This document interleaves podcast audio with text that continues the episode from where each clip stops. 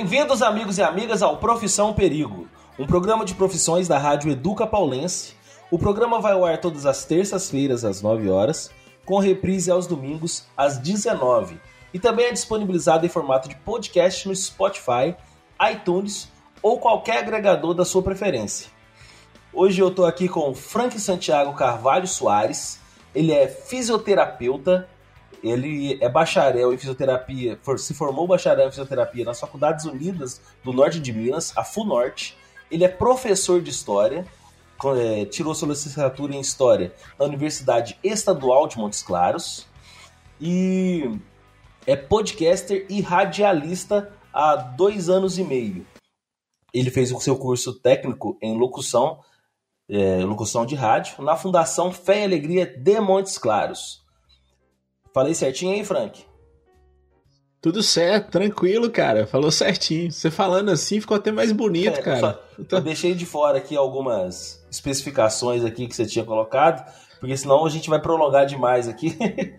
Se o... É, vai ficar uma apresentação. É, fiz pós-graduação em, em, saúde pública pelas faculdades Pitágoras de Montes Claros. Fiz pós-graduação na FUNORTE em fisioterapia ortopédica. E fiz um monte de cursos de, de oratória, de cursos complementares na área de história, mini cursos, né? Na área de educação. Se mantendo atualizado, né? É, se mantendo atualizado. Durante o tempo você fica empolgado e, tem que estudar sempre, né, cara? O, hoje você trabalha no Espaço São Lucas de Montes Claros, é, como fisioterapeuta? É, eu sou sócio da, da fisioterapia do, do, Espaço São ah, Lucas. Legal. É, sou um dos donos da, da clínica lá. É rádio. E lá, é. muito, muito, feliz, cara. Tô muito feliz lá. Faz quanto né? tempo você está trabalhando na, nessa clínica? Eu comecei a trabalhar em 2009 como estagiário, fiquei de 2009 até 2012 como estagiário. Em março de 2012 surgiu a oportunidade de eu me tornar sócio. Aí eu me tornei sócio. Que eu, quando eu comecei a trabalhar lá, eu ainda era uh, estagiário, como eu disse. Eu ainda estava fazendo o curso de fisioterapia. Aí eu me formei em 2010. Em 2012 eu é, me tornei sócio lá da clínica. Você conseguiu uma coisa que é muito difícil para um estudante, né, graduando, que é um estágio longo que já rendeu frutos como é, profissão, né? É, mas antes de trabalhar com fisioterapia, eu já dava aula. Né? Já era professor? Eu já era professor, comecei a dar aula em 2007. Eu sempre fui apaixonado com, com história e com esse negócio de dar aula. Eu acho que dar aula é, te faz com que você se comunique muito. Você precisa ter plateia, você precisa falar, você precisa se testar. E na verdade, desde pequeno na minha vida, eu sempre tive um problema de, com timidez. É algo que eu nunca tinha, nunca tive na vida, é a timidez.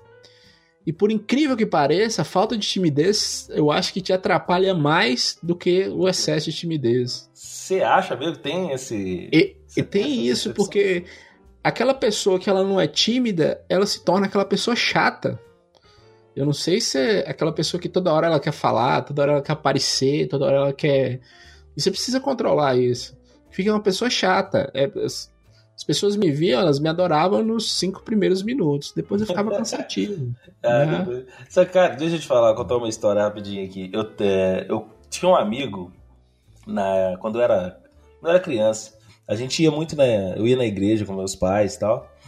E tinha o Nadinho lá na, lá na igreja. E ele era um cara assim, super pra cima, super animado, divertido pra caramba. E todo mundo queria ficar perto do Nadinho.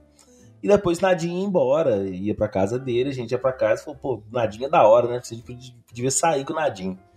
E um dia, depois do culto, eu fui lá pro. Eu fui pro, pra casa do Nadinho com ele, almoçar, não sei o que, a gente saiu. Cara, mas você sabe que eu não tava suportando mais ficar lá com o Nadinho. Não, ninguém suporta, cara. cara. Ninguém suporta. Ele é muito é... animado, muito pra cima, mas é muito, muito. Acabar É, mas não é questão de ser pra cima, só pra cima, ser só animado. É a questão de você não ter vergonha na cara, literalmente, assim. O excesso. o excesso, de você precisar de alguma coisa, você uh, parar um desconhecido.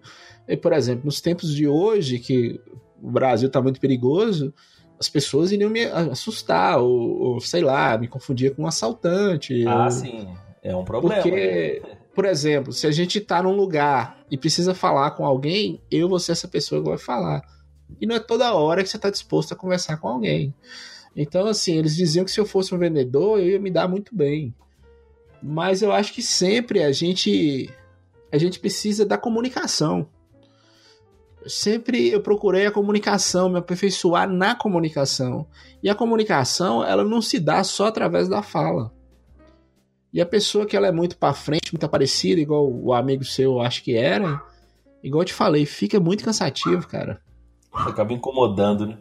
O... É. Ô Frank, vamos dar um, um, foco agora inicial na sua área como fisioterapeuta, que foi onde a gente já começou aqui. Eu acho uhum. que a gente uhum. pode continuar. É, dá pra gente aqui uma introdução sobre o que é o, o, o a fisioterapia, sobre o que, o que faz o fisioterapeuta, onde ele pode trabalhar, onde ele atua. Cara, fisioterapeuta, fisioterapia, ela, ela trabalha na reabilitação, ela trabalha na prevenção de alguns males e ela trabalha principalmente na melhora da qualidade de vida das pessoas. É, a fisioterapia ela devolve a qualidade de vida das pessoas. Ela faz com que pessoas que por algum motivo perdeu alegria da, de, de um período da vida, né? Não confundir com depressão. Às vezes a pessoa tem um problema físico às vezes a pessoa tem um problema físico, uma dor, uma coisa que incapacita muito as pessoas é dor. Então, assim, o fisioterapeuta está ali para, no caso, quando essa dor é reversível, tirar essa dor. E quando ela não é uma, uma dor reversível, uma dor crônica, fazer, orientar a pessoa para que ela conviva com a dor. Eu vou te dar um exemplo. Por exemplo, um carteiro. Sim. O carteiro ele trabalha o dia todo, né? A caminhando, ele pode desenvolver alguns problemas, por exemplo, artrose de joelho, problema na coluna, né? Quando esse problema um, eu conheci um carteiro que trabalhou comigo que ele teve um desgaste na bacia, cara. É. Que ele teve, ele teve que encostar por causa disso. É. E era do trabalho também. Sedentarismo ele é muito ruim. Vamos voltar à questão da timidez. A pessoa sedentária é muito ruim, tá? Tem é, doenças associadas. Mas excesso de exercício físico também atrapalha. E acaba que o carteiro ele meio que fica nessa de excesso de, de exercício físico. E esses problemas são comuns em carteiros: desgaste de, de joelho, desgaste da musculatura do quadril, da, do osso do quadril, né? Ah, muita cãibra muscular. Então, assim, quando algum problema desse se torna crônico, cabe à fisioterapia é, diminuir as dores e fazer com que a pessoa é, trabalhe, adapte essa dor e continue trabalhando. Entendeu? Ficou mais ou menos claro? Não, ficou bem claro a, a função do fisioterapeuta. É. Ele trabalha de forma preventiva também? Sim, trabalha de forma preventiva. Por exemplo, vamos, vamos citar é, uma empresa qualquer assim. Os Correios do Brasil. Né? Tem, um, tem uma parte dos Correios que as pessoas trabalham internamente nos Correios né, com, com caixas, com aí entra a questão da ergonomia. É o fisioterapeuta que vai te orientar qual a melhor forma de você pegar um peso, qual a melhor forma de você ficar sentado para que não haja problemas na coluna, para que não haja, né? É o fisioterapeuta que vai te orientar qual o melhor sapato que você vai calçado, sapato não, qual o melhor calçado que você vai usar para ah, ter a sua rotina ali de trabalho né? E depois de uma determinada idade, por exemplo, as mulheres, as mulheres elas têm predisposição a ter osteoporose por causa das questões hormonais relacionadas a, a, a perda hormonal depois da menopausa. Então elas podem praticar alguns exercícios é, orientados. Porque não é qualquer pessoa que você pode mandar para uma academia para pôr carga e fazer exercício físico com carga. Então, assim, a fisioterapia atua nessa prevenção nesse sentido por exemplo, uma área que está muito forte na fisioterapia, o Pilates, né? o Pilates. Ele... Tá, tá, tá, vindo uma crescente mesmo. É. Homens e mulheres. Antigamente muito só mulheres faziam, né? Hoje muitos homens estão aderindo. Muitos homens estão aderindo. Então, assim, no Pilates, você, uh, você vai prevenir vários problemas. você vai alongar sua musculatura, você vai é, fortalecer essa musculatura, você vai melhorar suas articulações. Por exemplo, o, o seu amigo que era carteiro que teve um problema uh, na perna, talvez se ele fizesse pilates, no quadril, desculpa, talvez se ele fizesse pilates, ele não teria esse problema. Entendi, ajudaria bem. Ajudaria. É, a prevenção é nessa orientação, entendeu? E alguns exercícios para melhorar a qualidade muscular. Ah, legal. E como é que foi na época do seu. Na época, quando você estava estudando, entrando nessa área de. Você falou, pô, tá aí, você bacharel em, em, em fisioterapia. É, eu. Como é que foi? Como eu te falei, eu sempre quis ser professor. E em 2003, minha mãe é professora de geografia e minha mãe ela ficava louca para eu não ser professor. Mulher e, sábia. É, em 2003 eu terminei meu, meu, meu segundo grau e eu passei em História aqui na Unimontes. E aí tinha aquela cobrança de fazer um curso um curso na área de saúde, né? Não sou História. Largar, queriam que eu largasse História e enveredasse para um curso da área de saúde. E quando eu fui olhar os cursos, o que eu mais me identifiquei foi com fisioterapia. Porque é, é uma coisa assim, é uma coisa que meio que ultrapassa a questão lógica. Por exemplo, já tivemos muitos casos na clínica que a pessoa chegou com diagnóstico assim, a mãe chegou com diagnóstico, ó, o médico, neurologista, o neurologista mais top da região, diz que, diz que meu filho nunca mais vai andar. E a gente fez com que esse, esse menino começasse a andar, entendeu? Então, assim, é uma coisa quase que milagrosa. Quando a pessoa não tem mais esperança, igual eu te disse, aí a fisioterapia fazia com que voltasse essa esperança, desse essa qualidade de vida para a pessoa. E quando você está estudando isso, cara, é muito é muito gratificante. Né? Então, cada eu comecei a fazer fisioterapia, na primeira semana eu falei, ah, isso não é para mim. Depois, com um mês, eu tava apaixonado com o curso, entendeu? O, o, o que que que, que te manteve no curso? Que você falou, pô, mas isso aqui, isso aqui tá legal. Porque no começo, eu, eu concordo com você, todo começo de curso, a gente entra tendo uma visão, ali dali uma semana que passou aquele glamour, você, nossa, estou estudando, estou fazendo uma faculdade X, aí você já começa a ver a realidade que você vai ter que pegar pesado e estudar quatro anos uma coisa é, objetiva, né? É, o que, que e o que, que foi que, que te fez falar, não, eu vou levar isso aqui à frente? Porque você já era um profissional. Você já tinha. Você podia muito bem falar, não, mãe, eu vou, eu vou ficar como professor mesmo e, e larga a mão disso aqui. É, é igual eu tô te falando, é o dia a dia, cara. A convivência, você devolver.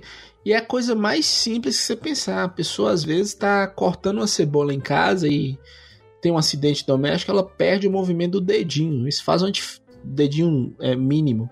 Isso faz uma diferença incrível na vida da pessoa. E quando você começa a. que Na faculdade que eu fiz, desde o primeiro período, nós tínhamos estágio. Estágio de observação. A gente ia com as pessoas que estavam, só observar, só olhar. Aquele dia a dia, aquela convivência de você, nos primeiros meses de curso, nas primeiras semanas de curso, ver pessoas melhorando, isso que me mantinha né? Porque você dar aula é muito bom, você trabalhar com educação é muito bom, mas a pessoa que você deu uma aula hoje vai dar um resultado daqui 10 anos. Agora a fisioterapia não, o resultado estava ali no dia a dia. E só da pessoa te falar, ó, eu dormi melhor essa noite, doutor, eu dormi melhor essa noite, já é uma coisa assim que te deixava falava, esse curso vale a pena. Eu vou fazer esse curso, né? É, isso aí. É, é, realmente essa questão da. A gente, tra... a gente é, é igual o cachorro, né? Uh, o ser humano. A gente vive com, com, com recompensas. Uh, e essa questão que você falou mesmo, você já tem a recompensa tão ali, tão perto. Você acabou de, de fazer um trabalho com o camarada ali de é, poucos dias, talvez poucas horas ou talvez poucas semanas, e a pessoa já ter, você saber que a pessoa estava num estado é, terrível, né? De, de, de, de dor, de sofrimento, e a pessoa já conseguir estar tá feliz de novo, realmente essa recompensa tão imediata com certeza deve, deve liberar até uma dopamina, assim, saca? É. Deve ser um negócio muito bom. É muito bom, cara. Você, você volta para casa assim. E eu acho que era até uma estratégia da faculdade pegar os acadêmicos no início do curso e já colocar nesse estágio de observação, justamente para isso, para que o, o, acadêmico não desistisse do curso. Né? Para ele ver é, e falar assim. A retenção de aluno é importante. É Pra ele ver e falar assim, ó, é, é isso que eu quero fazer. E é muito bom mesmo. E foi isso, dia a dia. E como eu te disse, no geral, no geral, eu costumo falar que tudo na vida é comunicação. E nessa área de saúde, a forma como você recebe o paciente, a forma como você conversa com o paciente, a forma como você. É, a esperança que você mantém com o paciente, claro, essa esperança sem hipocrisia. Se falar com o paciente assim, que você vai melhorar por isso, isso e isso. Mostrar, ter clareza no que você está falando com o paciente, né? Hoje você está melhor, né? Ontem você não estava tão bom, mas hoje você está melhor. Entendeu? Sem. Sim, é, realmente. Não é que você vai ter que dar falsa esperança, é. começar a falar para ele, ah, mas você vai sair daqui novo. Não, você tem que mostrar a realidade, mas é, Traz, otimista. Né? Trazer ele para essa realidade também. Isso faz a diferença. Eu falava na faculdade com os meus colegas que era assim, ó, comunicação é 60% do tratamento de fisioterapia. Porque a pessoa quando procura um fisioterapeuta, ela já chega machucada. Eu já tive casos assim é. de, eu, de, eu, avaliar um paciente, ele tá tão estressado que eu falo, como é que o senhor tá? O senhor tá bom? E aí eu recebi a resposta, se eu tivesse bom, eu não tava aqui te procurando. Coisa assim, entendeu? Isso aí você tem que, você relevar, tem que relevar. Você sabe que é, o camarada tem, tá em dor. É, é, a questão da empatia. É. Você trabalhar na área de saúde, você tem que ser muito empático. Né? Você tem que ter uma empatia com o que o outro está sofrendo, o que, que o outro está passando naquele momento. Você tem que se colocar no lugar do outro. E eu, eu com os meus pacientes, eu tento tratá-los como eu gostaria de ser tratado ou como eu gostaria que os meus pais fossem tratados. Então, assim, toda vez que eu vejo um, um paciente, eu olho para ele como se eu estivesse vendo meu pai. Toda vez que eu vejo uma paciente, eu olho para ela como se estivesse vendo minha mãe. E é esse o tratamento que eu tento dar. Ah, legal. Ah, agora, a questão do teu, da, da tua graduação. De lá para cá, o que, que você viu de diferente que é porque a, a, medicina, como de uma forma geral, ela evolui, né? Tá, tá em constante mudança, você sempre descobre coisas diferentes, tal. É, se tem alguma coisa que seja muito diferente da desde a época da, da tua formação, que já, já, já vão aí para 10 anos né, de, de, de prática? É, muita coisa mudou, muita coisa mudou. Principalmente é, a questão, igual você começou a entrevista falando sobre as pessoas verem a fisioterapia como uma ciência, como uma profissão que trabalha na prevenção também, isso mudou o respeito que as pessoas têm com a gente. Eu tenho muito paciente que eu atendo eles na casa deles. Eles chegam, é, é doutor, doutor. É, hoje mesmo eu atrasei porque eu fui ver um paciente meu que há muito tempo eu não via, que tinha um monte de problemas e ele tava. Cheguei lá e tá com artrose de joelho gravíssima. Aí fiquei conversando com ele, não queria deixar eu vir embora. Tive que falar com ele: Ó, oh, eu, tenho, eu tenho uma gravação, agora eu preciso ir. Né? E a pessoa te trata, te trata muito bem, cara. Porque o médico, o paciente vê o médico uma vez por mês ou uma vez a cada 15 dias. O fisioterapeuta ele vê diariamente. Né? O único profissional que o, o, o paciente está diariamente com ele, assim, todo dia tem uma sessão ou três vezes na semana, é o fisioterapeuta. Então, assim, essa relação mudou muito, né? Sem ser o fisioterapeuta, é o personal trainer, o profissional de educação física que também é, tá com o paciente mais vezes. Mas o fisioterapeuta, a evolução do paciente é muito boa. Outra coisa, nós tínhamos um problema muito sério na fisioterapia, que era a reabilitação em pessoas que tiveram lesões medulares. Alguns casos as pessoas desistiam porque elas achavam que nunca mais iam andar, que nunca mais ia e há um mês atrás mostraram pesquisas nos Estados Unidos de um aparelhinho que inventaram lá que essas pessoas estão voltando a andar, entendeu? Entende. Aí certo para sua área, você olha e fala, pô, já é um, um, um avanço caramba, né? É um avanço excelente, porque às vezes as pessoas acham, olham assim e falam, ah, aquele ali tá tetraplégico, ele tem que fazer fisioterapia a vida toda.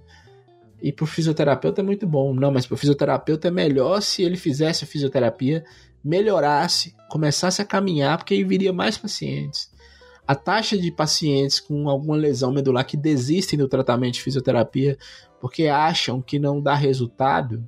E uma coisa que eu não falei, tem 20 minutos nós estamos conversando aqui, é fisioterapia é um trabalho que dá resultado lentamente, né? É principalmente em lesões neurais, lesões de nervos, lesões de medula ou, ou um, um, acidente vascular cerebral, as sequelas desse acidente. É, o cara caiu ali, quebrou o braço, eu posso falar com ele, ó, 20 sessões no máximo, você vai estar bom.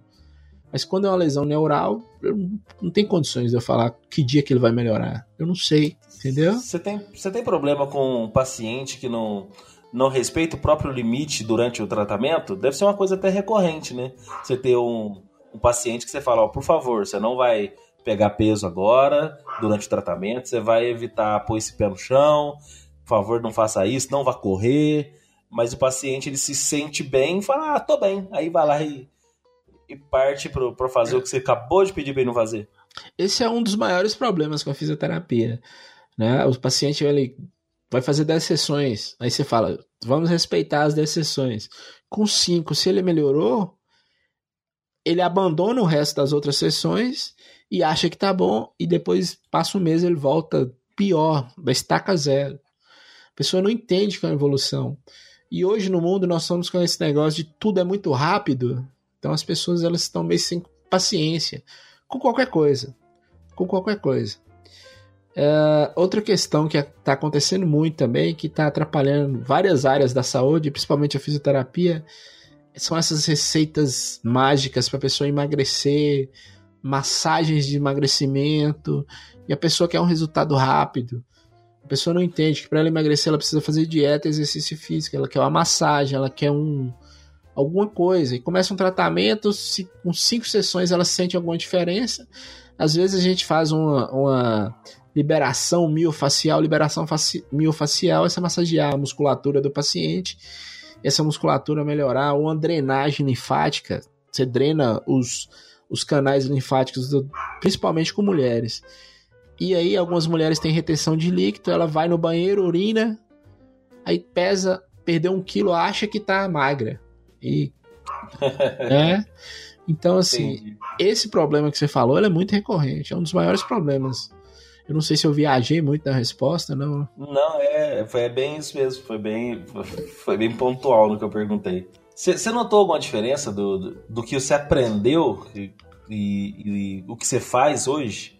Tipo, a, que a gente sabe que, eu já falei isso aqui em outro programa, na prática a teoria é diferente, né? Na prática você vê que aquilo que você aprendeu não necessariamente funciona. É, em todas, eu, eu acredito que em todas as áreas a teoria ela é maravilhosa, a teoria é muito boa, mas a prática realmente é diferente, né? E algumas mudanças elas ocorrem tão rápido que a teoria não acompanha. Não existem estudos que dizem qual, qual, quais lesões que pessoas vão ter ou estão tendo pelo uso excessivo de celular, pelo uso excessivo de qualquer tecnologia moderna de hoje. Entendeu? Não tem. Você não tem uma literatura científica que fala sobre isso. Você tem suposições. Ah, se a pessoa usar muito o celular e abaixar muito a cabeça, ela vai ter muito problema de cervicalgia. Cervicalgia é, são dores na região cervical. Então, assim, na prática, na teoria, na faculdade, a gente nem via falar sobre isso. A gente via falar sobre má postura.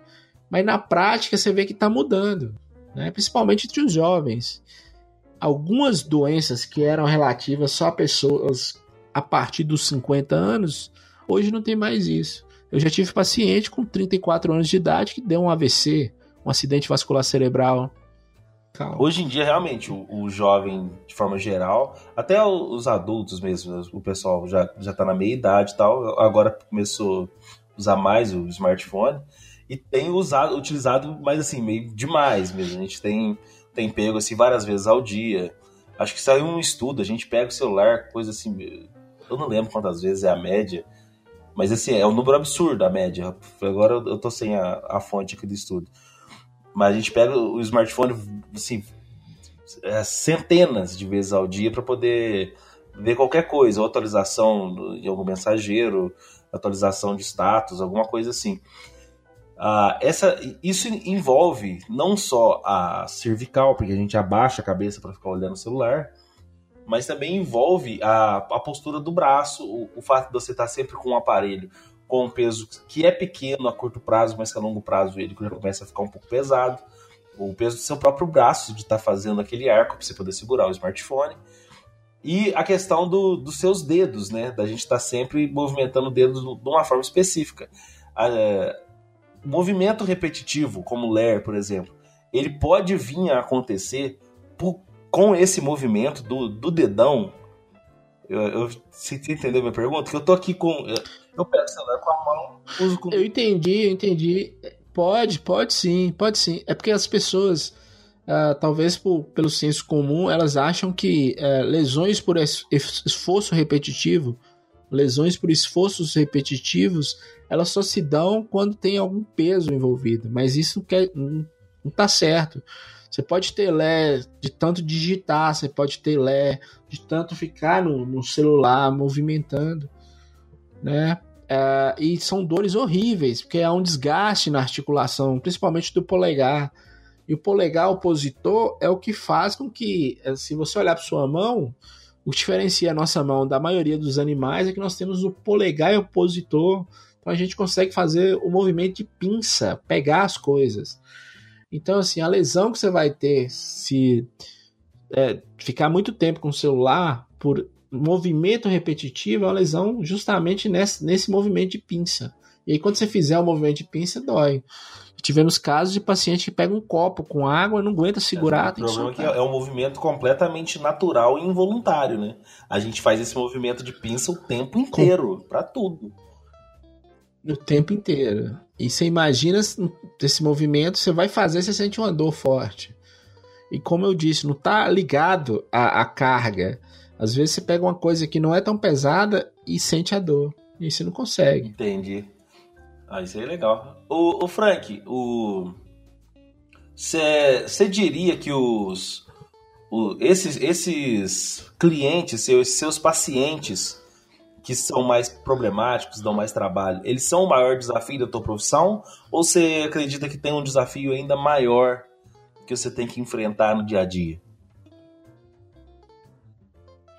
É, o desafio da, da, da profissão ele não está relacionado à lesão do paciente, porque às vezes o paciente tem uma lesão muito grave, só que ele é um paciente que te ajuda, participativo. É um paciente que ele quer melhorar. Porque não adianta nada uh, você fazer uma hora de fisioterapia por dia e durante os, o resto das 23 horas você acreditar que a fisioterapia não vai melhorar. Então, assim, a, o maior desafio da profissão é você ter o paciente que, que quer melhorar junto contigo. Que aí ele reconhece o seu trabalho, ele reconhece que o que você está fazendo para ele é uma coisa benéfica a ele. Porque eu não disse ainda, mas a fisioterapia, fazer fisioterapia é um trem extremamente chato, Alisson. É. é repetitivo, é cansativo e às vezes a pessoa tá com uma dor. Às vezes a pessoa tá com a perna encurtada. A perna encurtada é aquela pessoa que não alonga. E você vai alongar e isso gera dor. É repetição. Então, assim, o maior desafio pra gente é convencer o paciente o seguinte: ó, você precisa de 10 sessões de fisioterapia e nessas 10 sessões de fisioterapia eu preciso da sua participação comigo. Ou você precisa de mil sessões de fisioterapia e nessas mil sessões de fisioterapia eu preciso da sua participação comigo.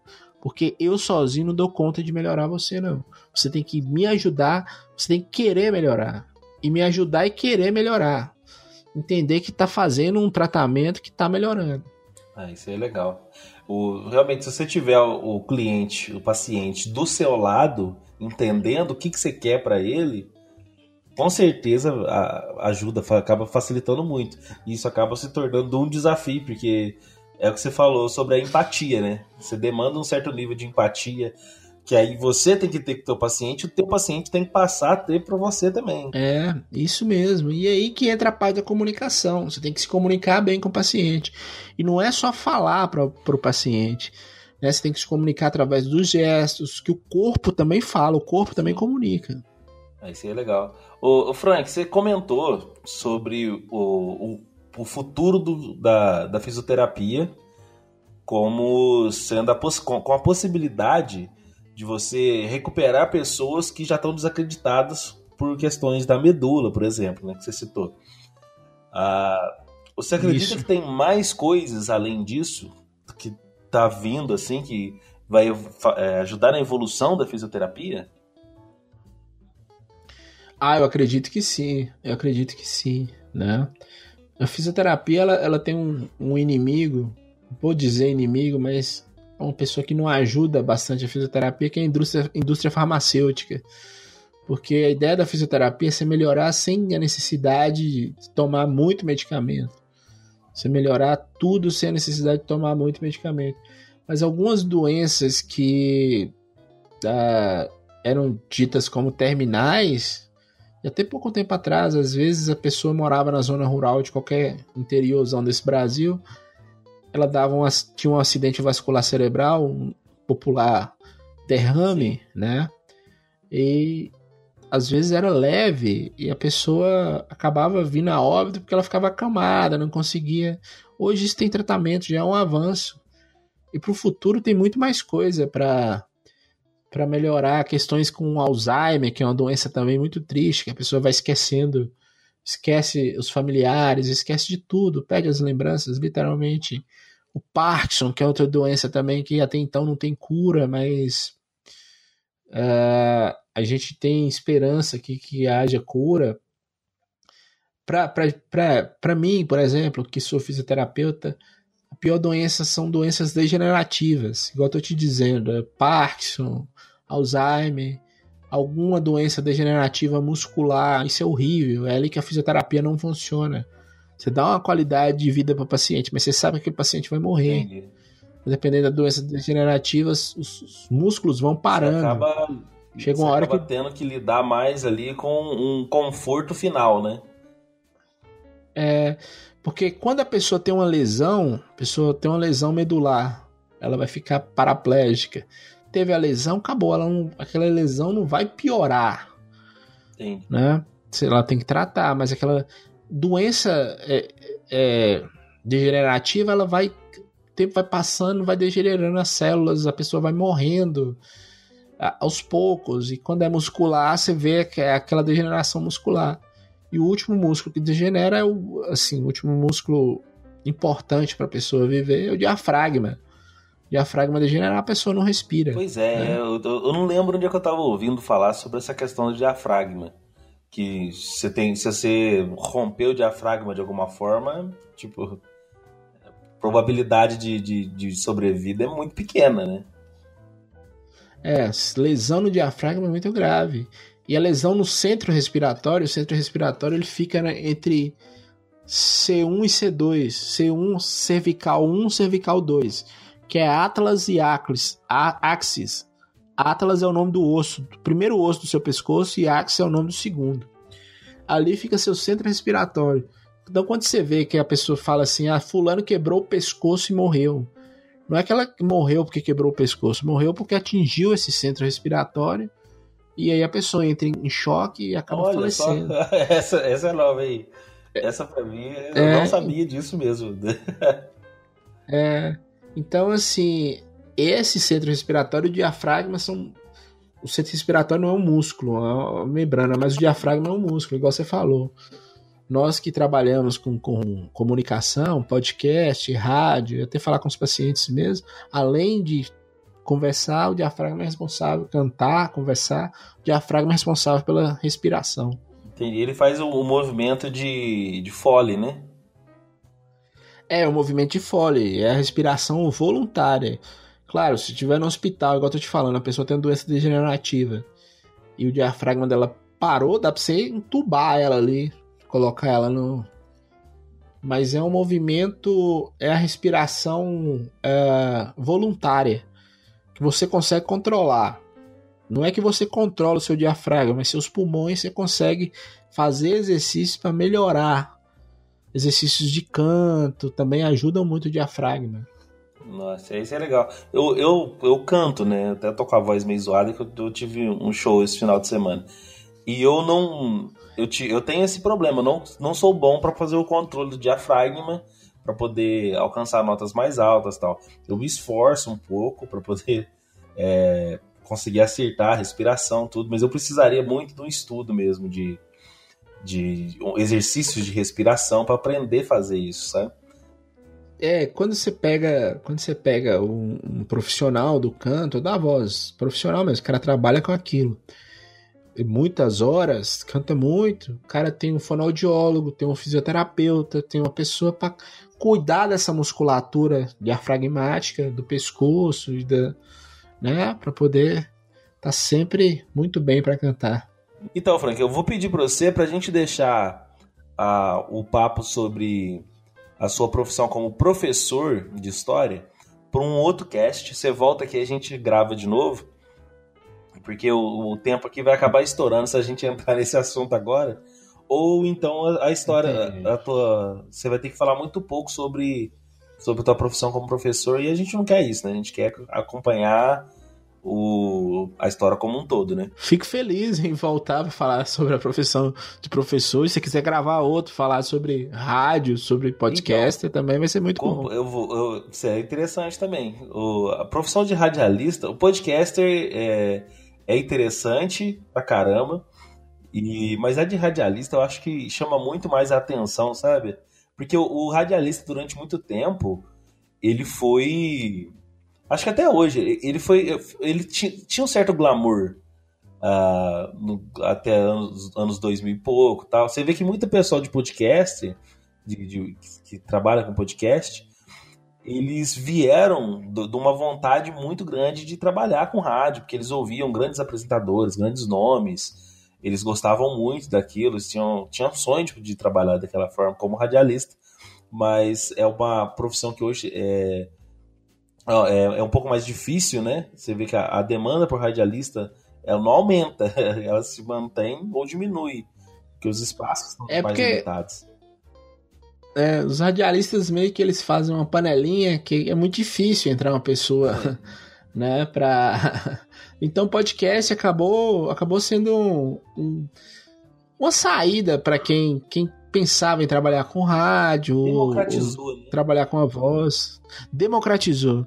Né? A internet, no geral, democratizou muita coisa. O YouTube tá aí. Antes, você pensar que o cara, no quarto dele, no Nordeste do Brasil, é o maior youtuber do país, é. o cara gravava dentro do quarto. Né? Eu sonho com um dia que o podcast chegue nesse, nesse patamar. Cara, ó, eu, eu vou te falar, o Braincast do, do, do B9, eles fizeram uma matéria lá, fizeram um programa até na, na última semana sobre o ano do podcast mesmo, porque todo ano o pessoal fala que é o ano do podcast. Mas uh, a gente está vendo que o movimento de podcast está crescendo. Parece que no Brasil são 16% da população hoje já consomem podcast. E o e a, a, o foco maior ainda está nas capitais, mas já está se espalhando. Eu mesmo tenho, a, do meu círculo social é, físico, né, não social online, mas do meu círculo social físico aqui mesmo, o número de pessoas que ouve podcast é muito pequeno. A maioria eu apresentei um podcast para pessoa, entendeu?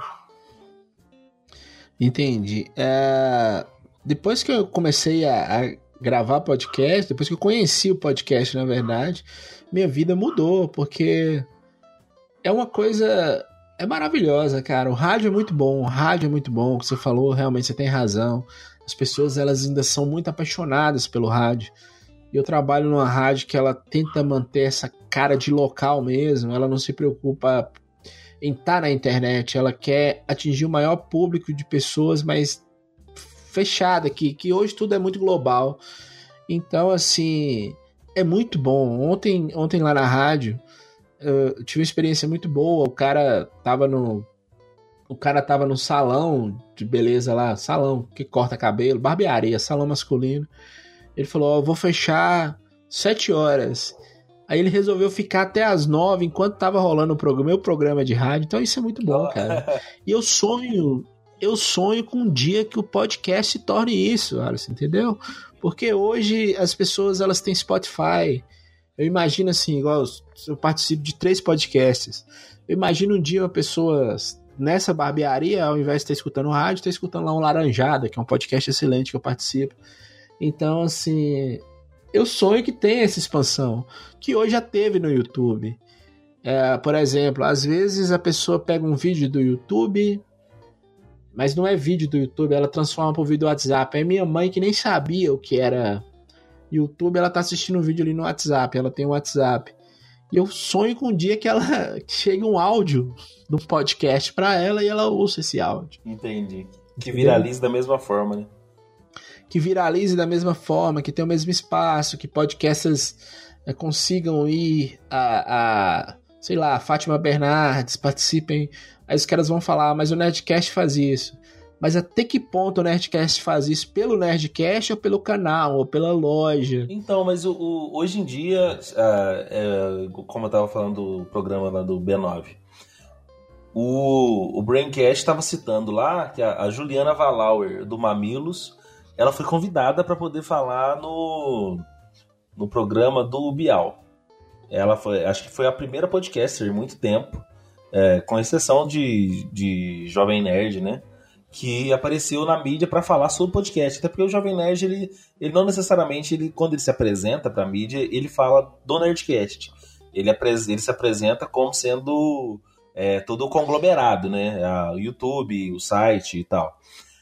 A, a Juliana. A loja. Oi?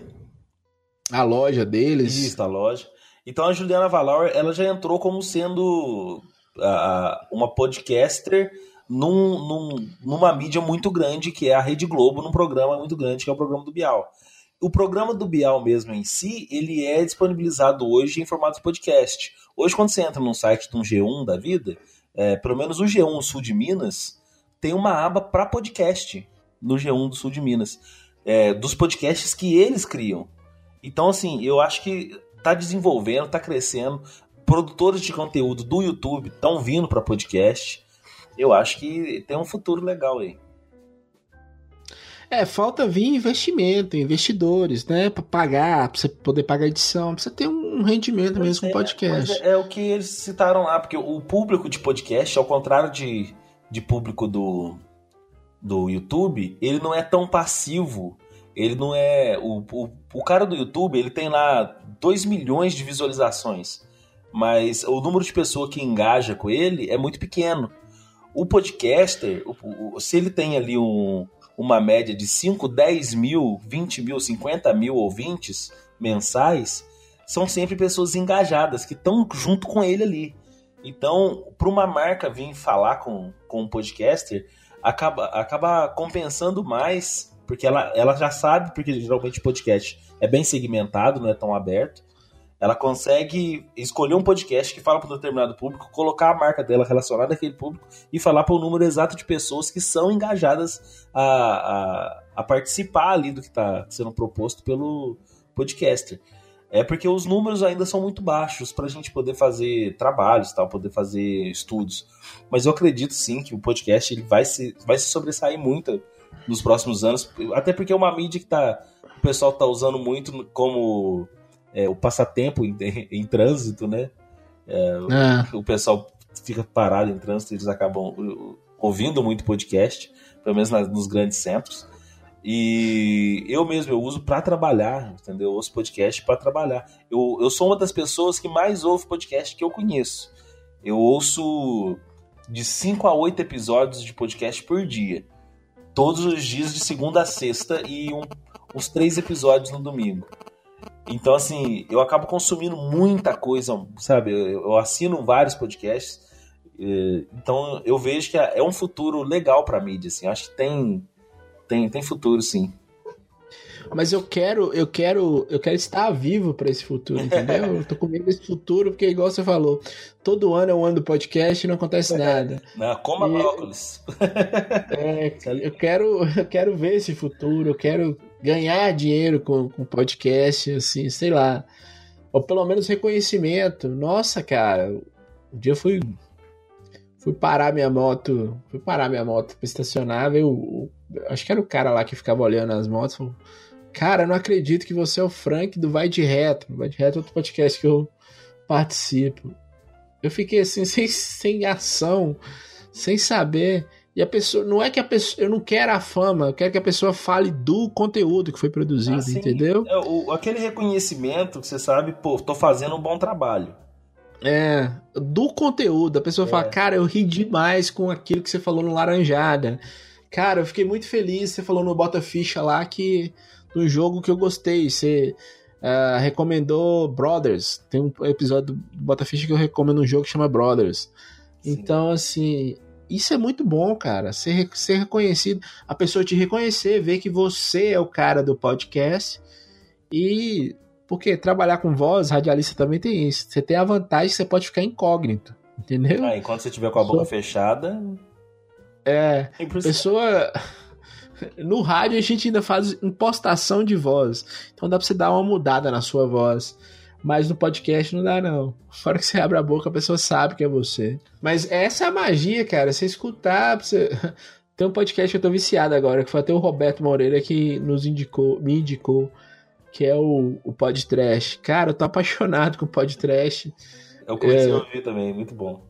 Eu não tô. Eu, a maioria dos filmes que, eu, que eles falam, a maioria eu nem assisti, mas só de ouvir os caras falando, fico imaginando como, como deve ser a gravação desses caras. Deve ser muito engraçado. Que gravação de podcast presencial também ela é muito boa. Ô, ô Frank, você tem alguma. Diga. Você tem alguma história pra gente poder encerrar aqui para demonstrar um pouco sobre como funciona o, a parte da, da tua profissão e tal. Você tem alguma história aqui que você pode usar como adendo aqui? Cara, tem, tem várias histórias, a maioria delas são muito engraçadas, mas é, como eu trabalho com fisioterapia, tem muita história também de superação, cara. De, de, igual eu te falei, pessoas que já estavam meio que desenganadas da medicina e, e acabaram encontrando uma saída para fisioterapia. Isso é muito bom, só que às vezes, às vezes, isso faz com que a gente ache que a gente é um profissional que a gente não é. é. Quando eu estava estudando, quando eu estava estudando, ficou muito famoso no Brasil, inclusive, uma história de uma, de uma fisioterapeuta, estudante de fisioterapia aqui de Minas, né? Eu nem sei se eu posso falar a cidade que era, que ela começou a atender uma paciente. A paciente tinha uma depressão muito forte. Ela começou a atender essa paciente e remédio antidepressivo é um remédio que te deixa meio grog. E ela ficou amiga dessa paciente. Amiga sim, com duas semanas ela estava amiga da paciente. E a paciente naquela situação de depressão, e a fisio, igual eu te falei, o fisioterapeuta é o profissional que você fica ali uma hora por dia no mínimo com ele. Então, no máximo uma hora por dia com ele e conversando e tal, para a pessoa se soltar. Elas ficaram meio que amigas, aí com duas semanas elas estavam amigas.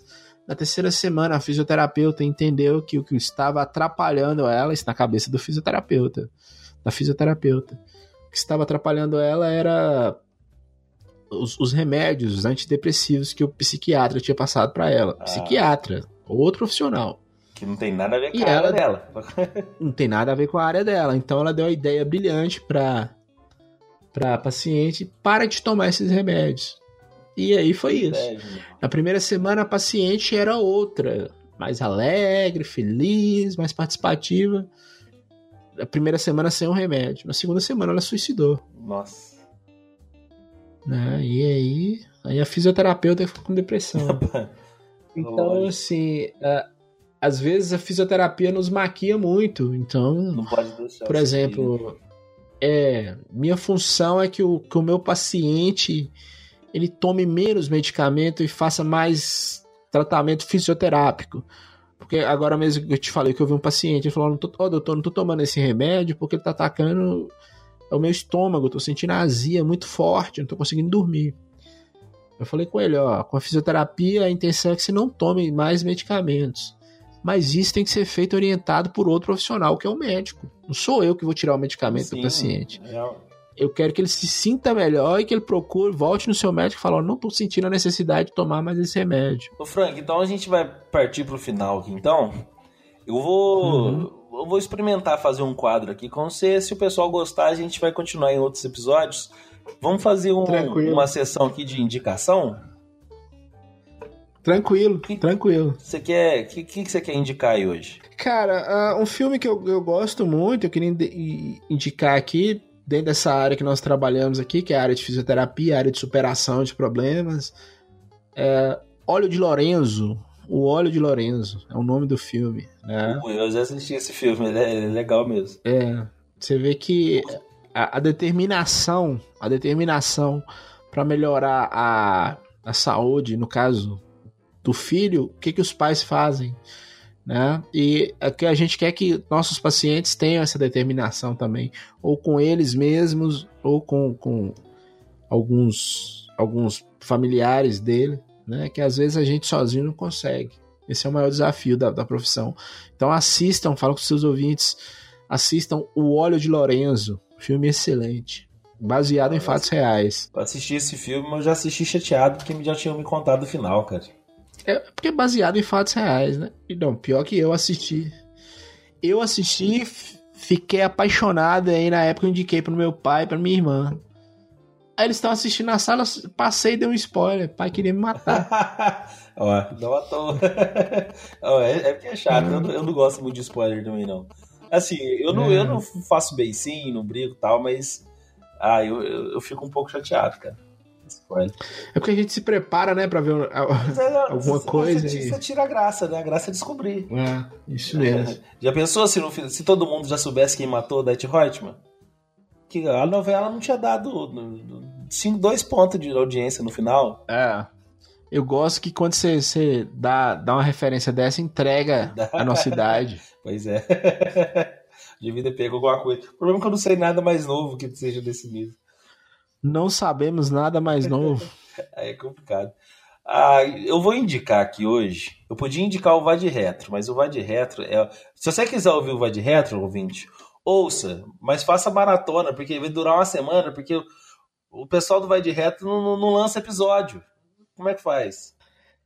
É, o Vai de Retro é, um, um, podcast só de monges, então eles ficam ao qual o Cabo, Cabo da Ciolo, eles ficam no monte, aí eles resolvem gravar, aí é um episódio a cada dois anos. É legal, mas você pode ouvir o Vai de Retro, pode ouvir também, eu vou deixar até no link, é, o Vai de Retro, o Bota Ficha e o Laranjada, que são os três projetos que o Frank participa.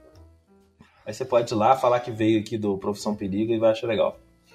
É, só que, queridos ouvintes, nesses. nesses com exceção do Bota Ficha, que é uma coisa mais séria, mais informativa sobre game, games, tanto no Vai de Retro quanto no, no Laranjada, tem uma pegada mais de humor, né? E às vezes a pessoa confunde as coisas, vai ouvir vai falar assim: nossa, nem parece um rapaz sério que deu entrevista no programa sério. É, principalmente o Laranjada. As coisas que a gente fala no Laranjada são piadas, por favor, entendam como piadas. Não diz respeito à opinião de nenhum dos participantes. Né? São só piadas. Com um leve efeito, com um único efeito humorístico. Só isso. Eu vou deixar essas três indicações aí. Já fui fazer uma, fiz três. É, que bom. Eu fiquei doido para fazê-las também, mas como o programa tá muito sério, eu pensei, não, não vou indicar essas coisas aqui. Não, fica valendo. Ô, Frank, mas então muito obrigado aí por você ter tirado seu tempo, ter participado aqui com a gente. Valeu mesmo. Obrigado eu e tô esperando o próximo convite pra gente falar de, sobre aulas de história. Vai ser legal, essa aula também vai ser massa. Porque é, é 10 anos vai ter história pra caramba. E mostrar que uma coisa não tem nada a ver com a outra, mas fisioterapia e história, mas que na verdade elas se complementam. Tá. Valeu mesmo. As redes sociais do Frank vão estar tá aí na descrição. Você tem alguma que você tem preferência, Frank? Em caso o convidado, o, o ouvinte queira entrar em contato para esclarecer alguma dúvida? Facebook, pode entrar lá no Facebook e mandar um, um, um uma mensagem interna lá no privado que qualquer dúvida a gente. Ah, beleza. Aí os ah. links da, da, das redes sociais deles estão todos aí. E a rede social também, o, a página do Profissão Perigo no Facebook, o link dela também tá aí no pro podcast. Para quem tá ouvindo no, no pela rádio, pela para quem está ouvindo pela Rádio Educa Paulense, no programa de terça-feira ou de domingo, você pode é, entrar no site. Lá tem uma aba dos onde estão os, os membros da equipe. Lá você clica lá na minha foto que você vai ser direcionado para a página do Profissão Perigo. Lá você pode é, entrar em contato comigo, pedir os links do, do convidado e etc. Só, só parabenizar pelo, pelo programa, achei muito bacana esse, esse formato. Recomendar aos ouvintes que ouçam o primeiro episódio com o Roberto Moreira, que ficou muito bom também, cara. Gostei muito. E tem uma cara de programa gringo de entrevista. Você, você não é aquele cara que quer falar mais que um entrevistado, não. Você faz umas perguntas bem pontuais, deixa a conversa bem tranquila. Gostei muito. É, valeu mesmo, muito obrigado. Ainda mais vindo de um radialista, né? Bom, bom saber que eu tô. É, porque a gente estuda essas coisas, a gente percebe, né? Que a hora que o, o entrevistado fala, a hora que o entrevistador fala, e tem alguns problemas no Brasil famosos de entrevistados. Entrevistadores querem falar mais que o entrevistado. Ô louco, bicho, é mesmo? ah, mas... Beijo do gordo. É isso aí. Um, um abraço aí, Frank. Até mais. Um abraço, valeu. Pessoal, a gente se vê então no próximo programa. Tchau, tchau.